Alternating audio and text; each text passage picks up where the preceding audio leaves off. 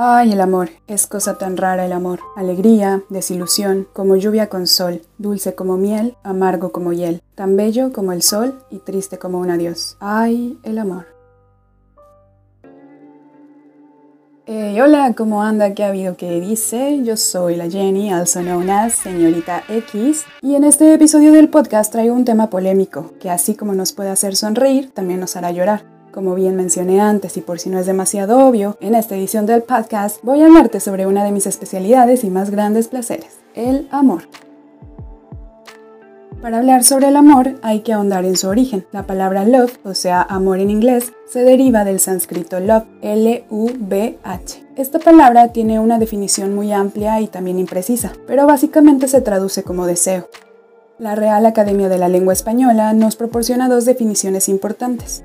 La primera de estas dice así, amor es el sentimiento intenso del ser humano que partiendo de su propia insuficiencia, ojo ahí, necesita y busca el encuentro y unión con otro ser.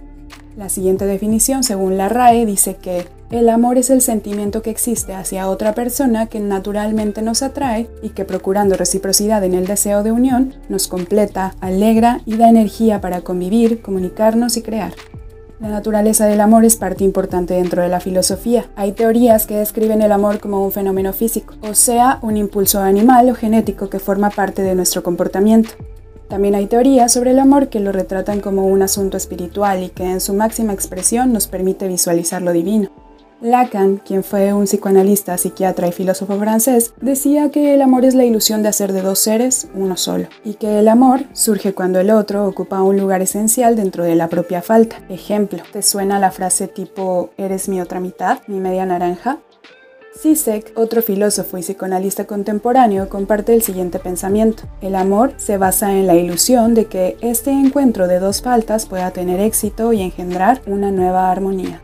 Algunos otros afirman que el amor no es más que una respuesta fisiológica hacia otro por quien nos sentimos atraídos, un simple instinto sexual, hormonal, un reflejo de la constitución químico-biológica que poseemos los humanos.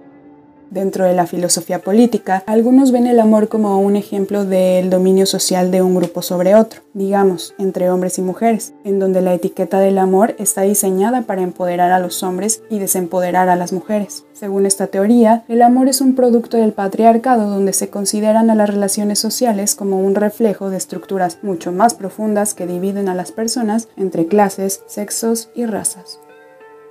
El amor está influenciado tanto por impulsos biológicos como por nuestras concepciones personales y culturales del amor. En estado emocional se puede comunicar a través del lenguaje, en forma de palabras, poesía, música o con el comportamiento. Este conjunto de emociones y comportamientos se caracterizan por el nivel de intimidad y compromiso. Implican cuidado, cercanía, protección, atracción, afecto y confianza. El amor puede variar en intensidad y puede cambiar con el tiempo. Se asocia con emociones positivas que incluyen la felicidad, la satisfacción, la euforia, pero también puede generar emociones negativas como los celos o el estrés. Las historias de amor se construyen de palabras, de recuerdos, de tiempos, momentos e instantes. La música, por ejemplo, los atrapa y los señala. Es un loop continuo que te lleva a un estado inexplicable donde se guardan recuerdos de lo que hubo y de lo más significante de nuestra existencia. Algunos piensan que ante la pérdida de un amor, el dolor surge porque dicha falta ya no está cubierta a través de alguien y así queda la ausencia en su forma más cruda. Por ahí leí que el enamoramiento se basa en la sobreestimación del objeto. Y después de todo, ¿qué es el amor sino el reconocimiento máximo de la presencia e influencia del otro en nuestra vida? Hay quienes consideran que el amor no debería estar sujeto a examinarse, que debería mantenerse fuera del alcance de un análisis, respetando su misterio para mantenerlo en el terreno de lo indescriptible. ¿Tú qué opinas sobre este tema? ¿Qué significa amor para ti? Si llegaste hasta aquí, muchas, muchas gracias por escuchar. Recuerda que yo soy señorita X y te quiero mucho.